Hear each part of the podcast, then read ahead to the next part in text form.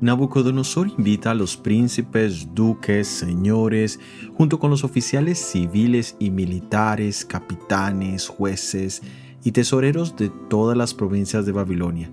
Todos debían venir a la dedicación de esta imagen.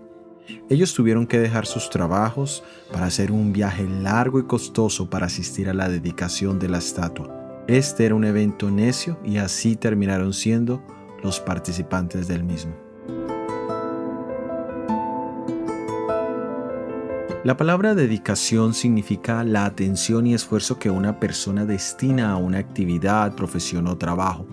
En sí mismo la palabra tiene elementos positivos. Por ejemplo, cuando decimos que una persona es dedicada a su trabajo y familia, nos habla de su compromiso tanto laboral como familiar. Pero existe una línea muy fina de división entre dedicación y adoración. La adoración es la actitud o intención interna del corazón del hombre para con algo o alguien que implica obediencia, servicio y rendición. Debemos tener en cuenta que cuando dedicamos tiempo y esfuerzo a algo o a alguien, tenemos la tendencia de hacer de eso un elemento de adoración.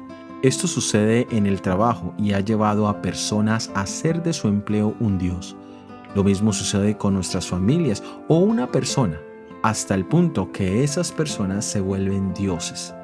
El descanso sabático semanal nos recuerda que sin importar nuestro trabajo y vida social, nuestra adoración a Dios no tiene negociación, porque Él es nuestro Creador y Redentor.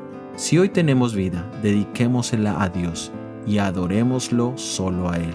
Soy Óscar Oviedo y este es el devocional Daniel en 365 días.